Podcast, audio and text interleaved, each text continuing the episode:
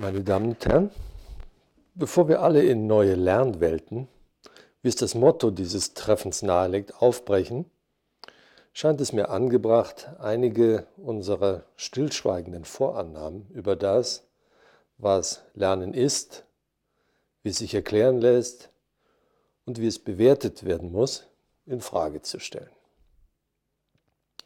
Vor dem Aufbruch also die Standortbestimmung, denn es könnte ja gut sein, dass es besser ist, zu Hause zu bleiben. Das Thema, mit dem ich mich beschäftigen möchte, lautet, wie können wir es schaffen, nicht zu lernen? Erklärungsbedürftig ist meines Erachtens nicht so sehr, warum und wie Menschen und andere lebende Systeme lernen, sondern warum und wie sie nicht lernen. Nicht das Lernen ist das Rätsel, sondern das Nichtlernen. Welche sind zum Beispiel die Mechanismen und Tricks, mit denen wir verhindern, aus Schaden klug zu werden? Gibt es eine heimliche Ökonomie der Ignoranz? Es könnte ja sein, dass Lernen gar nichts Positives ist oder zumindest etwas viel ambivalenter zu beurteilendes ist, als es der etwas naive bildungsbürgerliche Glaube an die Nützlichkeit des Lernens erahnen lässt. Wenn Lernen zum Beispiel zur Verblödung führen sollte und wir nur durch Nicht-Lernen klug bleiben könnten, sollten wir dann wirklich dem Lernen das Wort reden? Wie können wir uns vor Lernen schützen, wenn das Erlernte uns Schaden bringt? Und wie können wir diesen Schutz aufgeben, falls es sich doch einmal als sinnvoll erweisen sollte zu lernen? Bei meinem Versuch, diese Fragen zu beantworten, werde ich mich auf neuere systemtheoretische Modelle stützen, die unter den Etiketten Kybernetik zweiter Ordnung, Theorie lebender Systeme oder auch radikaler Konstruktivismus eine gewisse Bekanntheit erlangt haben. Es sind Begriffe, die Ihnen im Verlauf dieser Tagung sicher immer wieder begegnen werden. Aber haben Sie keine Angst, ich werde Sie vor allzu theoretischem verschonen.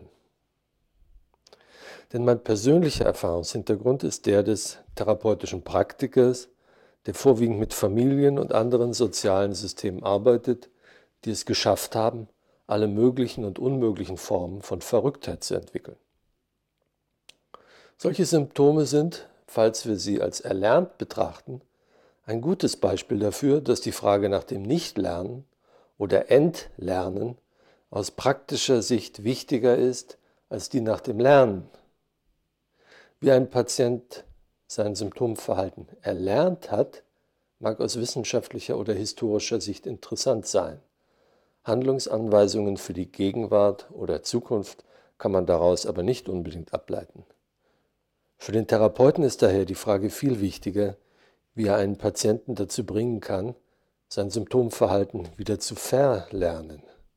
Und für Eltern und Erzieher und alle anderen, die an Prophylaxe interessiert sind, ist es wichtig zu wissen, wie man dem Lernen von Symptomen vorbeugen kann.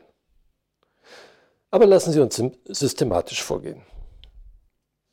Wenn wir Lernen definieren wollen, empfiehlt es sich, die andere Seite der Unterscheidung zu betrachten. Wie unterscheiden wir Lernen von Nichtlernen? Woran merkt man, dass ein Mensch etwas gelernt hat? Und woran erkennt man, wenn er es nicht gelernt hat? Und was ist dieses S, von dem wir annehmen, dass es erlernt werden kann? Sie hören, unsere Alltagssprache verführt zum Gebrauch verdinglichender Metaphern. Sie legt die Idee nahe, beim Lernen hätten wir es mit irgendeinem etwas, einem zu lernenden Stoff oder ähnlichem zu tun. Die Gefahr solch sprachlicher Suggestionen ist, dass wir aus ihnen Lehr- und Lernmethoden ableiten. Wissen wird wie ein Stoff, wie Materie behandelt, die eingetrichtert oder gesammelt werden kann. Hinter all diesen Bildern steht die Vorstellung, etwas, was vorher irgendwo draußen war, müsse nun nach irgendwo drinnen geschafft werden.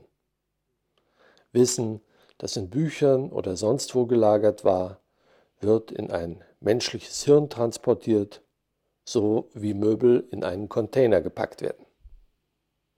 Was vorher draußen war, der Text von Schillers Glocke zum Beispiel, ist nachher drin, man hat ihn intus.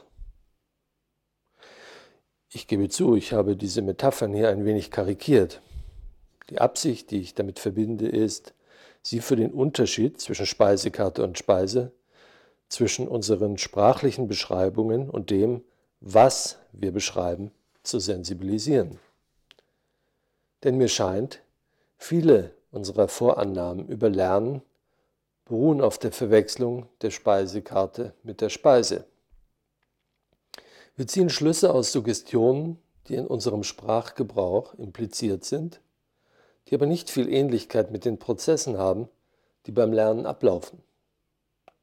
Lehren und Lernen werden dann zwangsläufig genauso genussvoll, bekömmlich und nahrhaft wie der Verzehr von Speisekarten. Eine der stillschweigenden Vorannahmen, die in der Metapher vom Wissensstoff transportiert wird, ist die Idee, Wissen könne in einem rein quantitativen Sinne vermehrt werden. So wie man in ein Fotoalbum mehr oder weniger Bilder einkleben kann.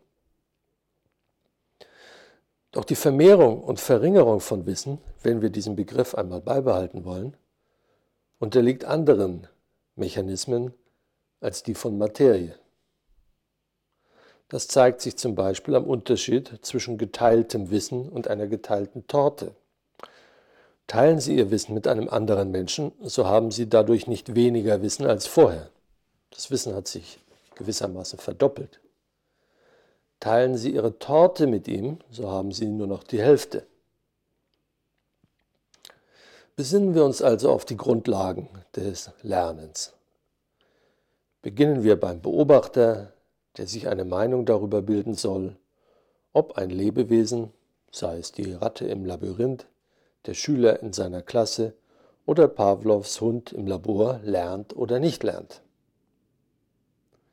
Er beobachtet seinen Probanden zu mindestens zwei Zeitpunkten, vor und nach dem Lernen. Zwei Situationen werden verglichen, in denen einmal ein Verhalten gezeigt wird und einmal nicht. Nehmen wir den simpelsten Fall das Auswendiglernen eines Gedichtes in der Schule. In der ersten Situation wird beobachtet, dass der Schüler Meyer Schillers Glocke nicht aufsagt, in der zweiten sagt er sie auf. Ich bleibe hier so penibel bei der Beschreibung der Verhaltensebene, um nicht von vornherein die Beschreibung von Phänomenen mit ihrer Erklärung zu vermischen. Der Beobachter kann aus seinen direkten Beobachtungen nicht ableiten, warum der Schüler Meier diese verschiedenen Verhaltensweisen zeigt. Er kann lediglich feststellen, dass die beobachtete Person in zwei aufeinanderfolgenden Situationen unterschiedliche Verhaltensweisen realisiert. Entweder sie verhält sich auf eine Weise, die neu ist, oder sie macht etwas nicht mehr, was sie vorher gemacht hat.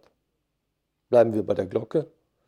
Wenn der Schüler Meier in der ersten Situation Montag früh im Deutschunterricht die Glocke trotz Aufforderung nicht aufsagt, sie aber in der zweiten Situation eine Woche später wieder Montag früh aufsagt, dann lässt sich dies auf vielfältige Weise erklären. Dass er den Text vorher nicht aufsagen konnte, ihn in der Zwischenzeit gelernt hat und ihn nunmehr beherrscht, ist nur eine der denkbaren Erklärungsmöglichkeiten.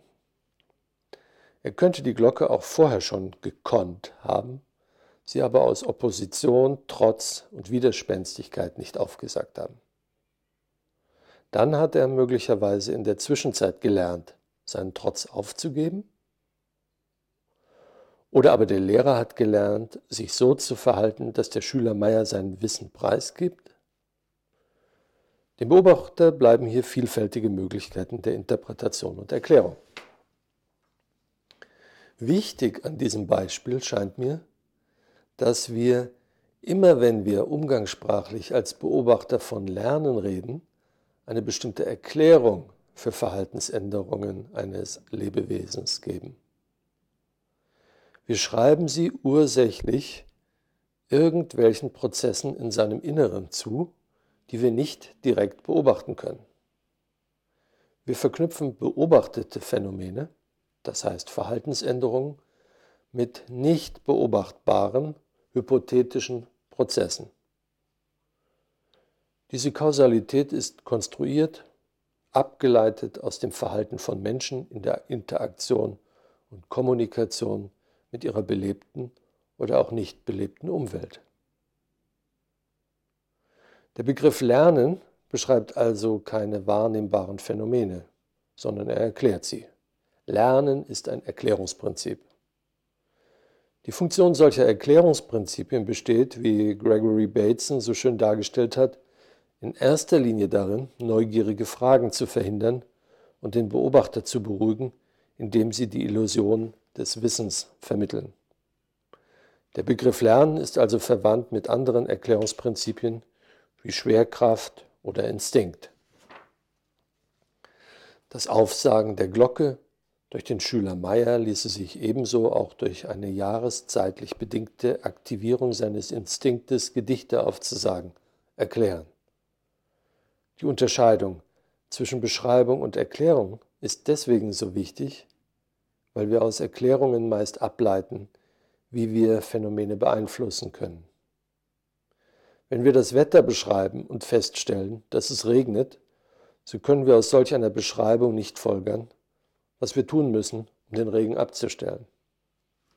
Wenn wir aber sagen, dass Petrus grollt oder die Engel weinen, so erklären wir den Regen und transportieren in solch einer Form der Erklärung auch gleich die Idee, wie wir das erklärte Phänomen beeinflussen können. Wenn Petrus grollt oder die Engel weinen, so empfiehlt es sich halt, sie oder ihn irgendwie wieder zu trösten oder zu versöhnen, sein Tellerchen leer zu essen oder eben das zu tun, was Petrus und Engel normalerweise milde stimmt.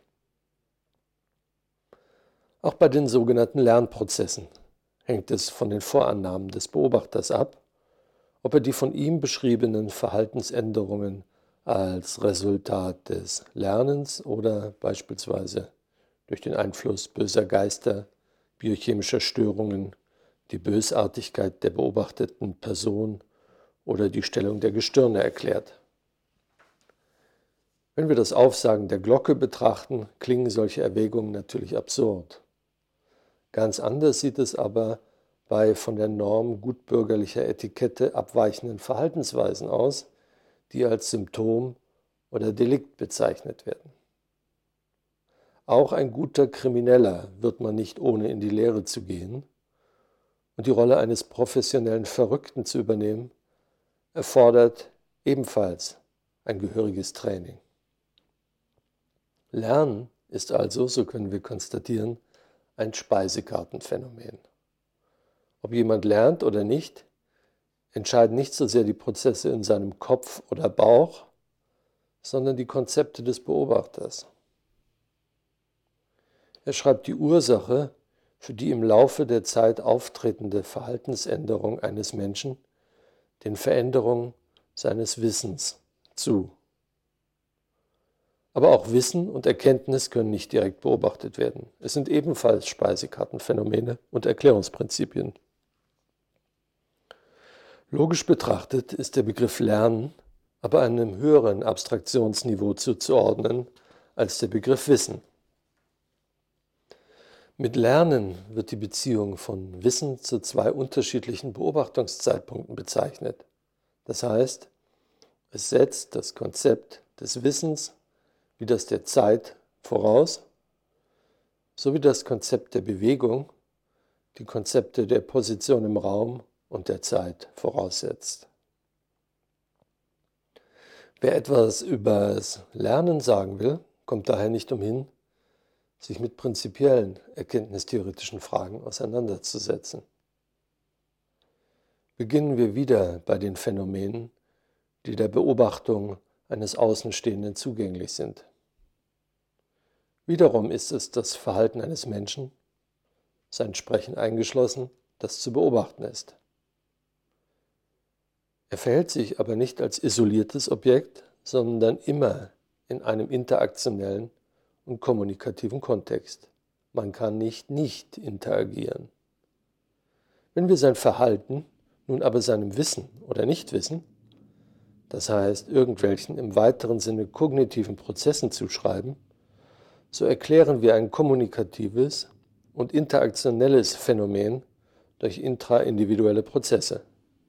Wir lösen sie dadurch aus ihrem aktuellen Kontext. Merkmale der System-Umwelt-Beziehung werden einseitig als Merkmale des Systems und Interaktion als geradlinig verursachte Aktion betrachtet. Das ist so ähnlich, als würde man die Tatsache, dass ein Nagel sich auf einen Magneten zubewegt, einer im Nagel liegenden motivierenden Kraft zuschreiben, seiner Liebe zu dem Magneten zum Beispiel. Wenn wir das wissende und im Lauf der Zeit lernende Individuum im Kontext der Interaktion und Kommunikation betrachten, ergibt sich eine weitergehende Definition von Erkenntnis und Wissen und damit auch von Lernen. Sie erfasst die Beziehung eines kognitiven Systems zu seiner Umwelt. Es ist die Definition, welche die chilenischen Biologen Umberto Maturana und Francisco Varela in ihrer biologischen Erkenntnistheorie verwenden. Sie legen ihrer Theorie eine funktionelle Betrachtungsweise zugrunde und unterscheiden nicht zwischen biologischen und geistigen Strukturen. Wenn man deren Funktion für das Überleben betrachtet, gewinnen Kognition, Erkenntnis, Wissen und Leben eine synonyme gegenüber unserem umgangssprachlichen Gebrauch abweichende Bedeutung. Ein kognitives System ist ein System, das in einem bestimmten Interaktionsbereich zum Zweck der Selbsterhaltung handeln kann. Der Prozess der Kognition, so formuliert Umberto Maturana, ist das tatsächliche induktive Handeln oder Verhalten in diesem Bereich. Lebende Systeme sind kognitive Systeme und Leben als Prozess ist ein Prozess der Kognition. Zitat Ende. Biologische Strukturen sind dann eine Form kognitiver Strukturen. Ihre Entwicklung ihre Veränderung oder Nichtveränderung, ihre Differenzierung oder Entdifferenzierung sind dann Formen des Lernens, Nichtlernens oder Verlernens. Insofern können evolutionstheoretische Überlegungen auch auf Lernprozesse übertragen werden. In den Anfängen der Evolutionstheorie wurde das Überleben oder Aussterben von Lebewesen, Gattungen oder Arten als ein Resultat ihrer Fähigkeit, sich an eine gegebene Umwelt anzupassen, betrachtet. Wer ausstirbt, so sah es aus, hatte nicht rechtzeitig gelernt, sich auf die veränderten Umweltbedingungen einzustellen. Diese Erklärung für Überleben und Aussterben ist aber zu simpel. Die Wechselbeziehung zwischen einem lebenden System und seiner Umwelt ist weitaus komplexer. Jedes Lebewesen schafft sich seine Umwelt. Es verändert sie oder erhält sie dadurch, dass es lebt, dass es bestimmte Verhaltensweisen realisiert und andere nicht. Die Entwicklung von System und Umwelt ist aneinander gekoppelt. Beide vollziehen miteinander, wie Bateson es nennt, eine Koevolution. Beide sind füreinander Umwelt, verändern sich gegenseitig und bestimmen füreinander die Überlebensbedingungen. Die Überlebenseinheit ist die Einheit aus einem lebenden System und seiner Umwelt. Und da Evolution Lernen ist, kann dasselbe für Lernprozesse gesagt werden. Die Einheit des Lernens, analog zur Überlebenseinheit, ist stets die Einheit, welche durch ein lebendes System und seine Umwelt gebildet wird. Dies bringt uns zwangsläufig zu der Frage nach der Beziehung zwischen einem lebenden System und seiner Umwelt. Lebende Systeme sind autonom und strukturdeterminiert, das heißt, sie verhalten sich zu jedem Zeitpunkt so, wie es ihre Struktur bestimmt. Diese Struktur verändert sich im Laufe des Lebens oder, wenn Sie so wollen, der Lerngeschichte eines Individuums. Diese Lerngeschichte ist immer eine Geschichte der Interaktion mit der Umwelt. Doch Ereignisse in der Umwelt wirken nie in einem geradlinig kausalen Sinne determinierend auf die Strukturveränderung eines lebenden Systems. Es gibt zwischen lebenden Systemen und ihrer Umwelt keine, wie es Maturana nennt, instruktive Interaktion. Umweltereignisse können lediglich Perturbationen, das heißt Störungen oder Anregungen sein, welche von dem lebenden System entsprechend seiner eigenen Struktur kompensiert und ausgeglichen werden müssen. Sie limitieren die Verhaltens- und Überlebensmöglichkeiten eines lebenden Systems. Um die Beziehung zwischen lebenden Systemen und ihrer Umwelt zu illustrieren, ein Beispiel. Wenn es zu einem Temperatursturz kommt, so wirkt die niedrige Außentemperatur als Störung für einen an wärmere Temperaturen gewöhnten Menschen. Sie determiniert aber nicht, wie er sie zu kompensieren versucht. Er und seine Struktur, sein Wissen entscheiden, ob er sich einen Mantel anzieht, die Heizung einstellt oder in den Süden fliegt. Die Beziehung eines lebenden, das heißt lernenden Systems zu seiner Umwelt hat einen widersprüchlichen Charakter. Es ist von den Bedingungen der Umwelt abhängig und dennoch autonom. Es verhält sich seinen eigenen inneren Strukturen entsprechend und muss sich dabei immer auf die Umwelt einstellen und beziehen. Entweder es gelingt, dem lebenden System die Störungen durch die Umwelt zu überleben oder es gelingt ihm nicht. Im ersten Fall hat es, so können wir als außenstehende Beobachter sagen, gelernt, mit den Umweltveränderungen umzugehen. Es hat sich angepasst. Im zweiten Fall hat es das nicht gelernt, es stirbt. So viel zur Theorie lebender Systeme. Welche Folgerungen ergeben sich aus ihr für das Lernen im Engeren? Zunächst einmal müssen wir alle Metaphern, die aus der technischen Informationstheorie stammen, über Bord werfen. Lernen kann nicht als Informationsaufnahme, Speicherung oder Programmierung, die mit der eines Computers vergleichbar wäre, erklärt werden. Nicht einmal das Auswendiglernen der Glocke. Lernen ist nicht mit Input-Output-Modellen zu erfassen. Wenn kognitive Systeme strukturdeterminiert sind, dann heißt dies, dass das System selbst entsprechend seiner eigenen geschichtlich gewachsenen kognitiven Strukturen bestimmt, welche Bedeutung es den Ereignissen in seiner Umwelt zuschreibt. Lernen ist daher niemals eine passive Informationsaufnahme, sondern stets ein aktiver, innengesteuerter Selektionsprozess. Bezogen auf die Schule heißt das dann beispielsweise, dass der Schüler bestimmt, was der Lehrstoff ist, nicht der Lehrer. Und natürlich unabhängig von den Lehrplänen, die in irgendwelchen Kultusministerkonferenzen erstellt worden sein mögen. Dabei ist die Frage, ob man die schlichte Informationsaufnahme, wie sie teilweise noch die schulischen oder auch universitären Lehrpläne bestimmt überhaupt als Lernen bezeichnen kann. Gregory Bateson hat dafür den meines Erachtens sehr passenden Begriff Lernen Null geprägt. Dabei ist die Frage, ob man die schlichte Informationsaufnahme, wie sie teilweise noch die schulischen oder auch universitären Lehrpläne bestimmt überhaupt als Lernen bezeichnen kann. Gregory Bateson hat dafür den meines Erachtens sehr passenden Begriff Lernen Null geprägt. Die höheren Formen des Lernens, die er mit den Namen Lernen 1, 2 und so weiter bezeichnet, beziehen sich auf die Auswahl zwischen Verhaltensalternativen bzw. die Auswahl zwischen Mengen von Verhaltensalternativen.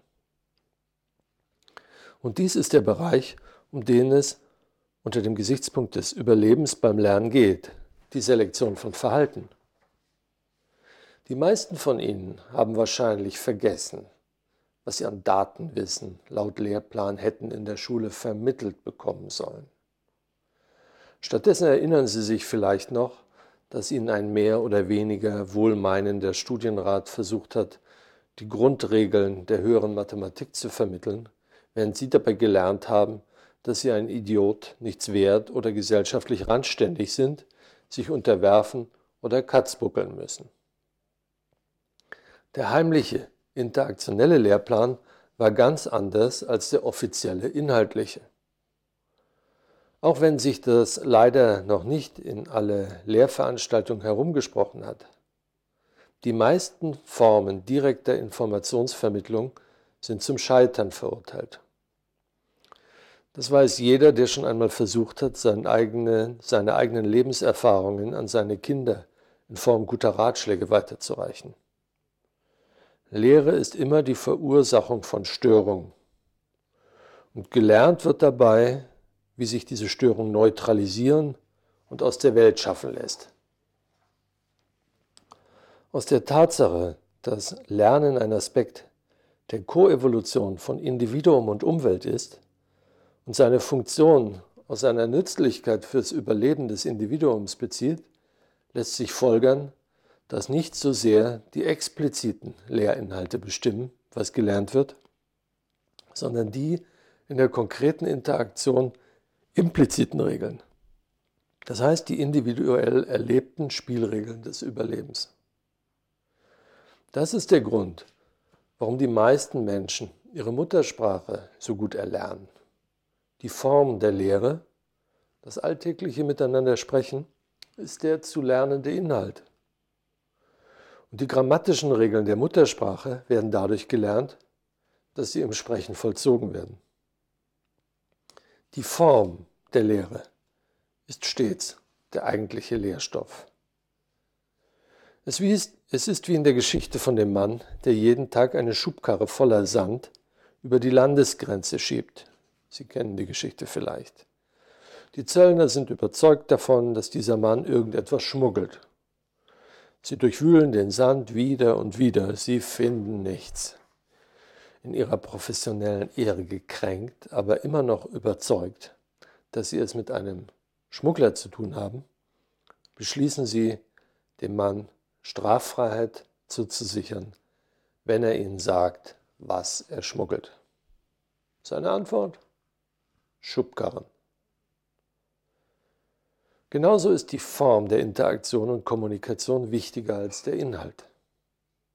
Auf implizite Weise werden Botschaften über zwischenmenschliche Beziehungen, Menschenbilder sowie moralische und ethische Werte mit Schmuggeltechniken weitergereicht. In solchen interaktionellen Mechanismen liegt, nebenbei bemerkt, eine der Gefahren des Einsatzes von Computern zu didaktischen Zwecken. In der Interaktion mit einem Computer wird implizit die Idee vermittelt, die Welt sei berechenbar und, wenn man nur clever genug ist, kontrollierbar. Ein erkenntnistheoretischer Irrtum, der für den Betreffenden und seine Lebensgestaltung, aber nicht nur für ihn, fatale Folgen haben kann. Man kann das gelegentlich an den Schwierigkeiten beobachten, die erfolgreiche Programmierer mit ihren Partnern haben. Oder vielleicht erinnern Sie sich an Peter Sellers in dem Film Hallo Mr. Chance. Er spielte einen Gärtner, der sein Leben nur mit Blumen und vor dem Fernsehapparat verbracht hatte. Dort hatte er gelernt, gefährliche Situationen mit der Fernbedienung durch Wechseln des Kanals zu beseitigen. Es war für ihn offensichtlich eine unangenehme Überraschung, als er feststellen musste, dass eine Bande jugendlicher Straßenräuber, die ihn überfiel, nicht die geringsten Anstalten machte, auf die Befehle der Fernbedienung zu reagieren. Das Programm ließ sich, obwohl es Herrn Chance nicht gefiel, nicht wechseln. Aber kehren wir zur System-Umwelt-Beziehung und zur Überlebensfunktion des Lernens zurück. Vielleicht wird Ihnen schon deutlich, warum die Frage, wie man Lernen verhindert, so wichtig ist. Denn es ist ja keineswegs immer sinnvoll, dass wir lernen und uns unserer Umwelt anpassen, während genauso gut diese Umwelt lernen und sich uns anpassen könnte. Was passiert beispielsweise, wenn eine Frau es nicht lernt, sich ihrem Mann anzupassen? Wird ihm dann nicht die Chance eröffnet zu lernen, sich seiner Frau anzupassen? Ist es nicht eine verlockende Fantasie, dass nicht nur Kinder lernen, sich den weder sie noch die Lehrer so recht glücklich machenden Spielregeln der Schule gemäß zu verhalten und stattdessen die Schule es ein wenig mehr lernt, sich den Kindern anzupassen? Ähnliches gilt natürlich in noch weit stärkerem Maße für die politische Ebene. Wo sind die Grenzen, bis zu denen Lernen überhaupt gerechtfertigt werden kann? Oder anders gesagt, wir müssen sehr genau abwägen und bewerten, was es wie zu lernen lohnt. Dazu ist es wichtig, die Mechanismen des Nichtlernens zu kennen. Wie erhalten Lebende, das heißt kognitive Systeme, ihre Struktur? Wie bewahren sie ihre Identität?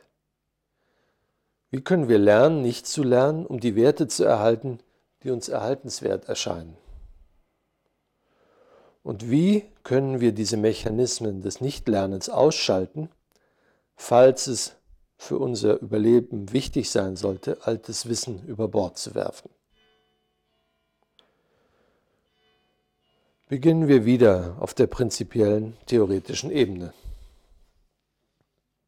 In seinem Buch Laws of Form hat der englische Logiker George Spencer Brown nachgewiesen, dass sich alle kognitiven Strukturen auf eine einzige Form von Operation zurückführen lassen, das Unterscheiden. Vergleichbar ist das mit dem Zeichnen eines Kreises auf einem Blatt Papier. Durch eine Unterscheidung wird eine Grenze gezogen, durch die ein Raum, Zustand oder Inhalt auf der Innenseite der Grenze von einem Raum, Zustand oder Inhalt auf der Außenseite der Unterscheidung getrennt wird. Jedes erkennende Subjekt, das heißt jeder Beobachter, bestimmt, welches für ihn das Merkmal der Unterscheidung ist. Es ist sein Motiv, es sind seine Kriterien der Bewertung, welche seine Unterscheidungen und seine Wirklichkeitskonstruktionen leiten. Je nach der Feinheit der Unterscheidungskriterien können so alle denkbaren, differenzierten oder entdifferenzierten Weltbilder konstruiert werden. Welche das sind, hängt davon ab, was der Beobachter tut, um zu seinen Unterscheidungen zu gelangen. Will man Wissen erwerben, so muss man handeln. Und will man Wissen vermitteln, so muss man Verhaltensanweisungen geben. Wer einem anderen Menschen beibringen will, was ein Kuchen oder eine Torte ist und wie sie schmecken, der sollte ihm ein Backrezept zur Verfügung stellen. Er muss ihm nicht nur sagen, was er zu tun hat, um einen Kuchen herzustellen, welche Zutaten er wie mischen muss, wie er sie behandeln muss, sondern er muss ihn auch noch irgendwie dazu verführen, diesen Kuchen dann zu backen und zu essen. Nur so kann er seinem Lehrling die Erfahrung vermitteln, was das speziell Kuchenartige an einem Kuchen ist. Der Geruch, der Geschmack, die Bestandteile, die Entstehungsgeschichte und so weiter. In der Anwendung von Rezepten erweist sich die Einheit von Kognition und Verhalten.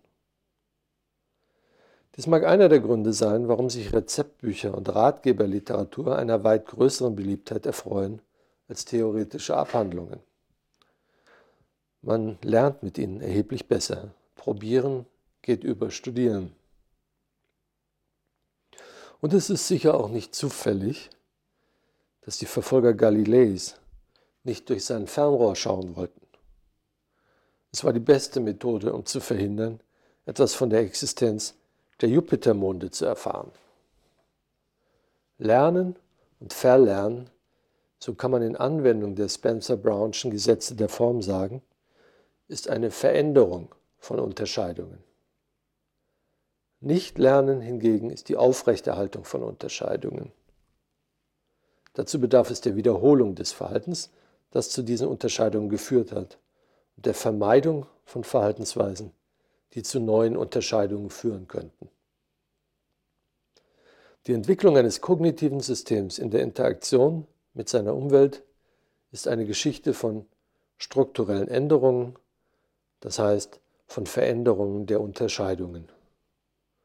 Umweltereignisse wirken als Störungen, sie passen nicht zu den bislang gebrauchten Unterscheidungsschemata, es müssen alte Unterscheidungen aufgehoben werden und neue vollzogen werden. Umweltereignisse, die nicht als Störung wirken, führen zu keiner strukturellen Veränderung des Systems. Das heißt, sie haben keinen Lerneffekt. Wissen und Lernen sind daher Gegensätze. Wo Wissen bewahrt wird, wird Lernen verhindert. Deshalb lässt sich Wissen auch nicht einfach vermehren wie die Größe einer Torte. Lernen zerstört Wissen, indem es verhindert, dass alte Unterscheidungen weiter vollzogen werden. Damit sind wir bei der Strategie des Nichtlernens. Wenn es gelingt, die Umwelt unverändert zu erfahren, reicht das gegebene Verhaltens- und Unterscheidungsrepertoire aus, um auf alle Eventualitäten reagieren zu können. Was immer auch passiert, es ist alles schon einmal da gewesen.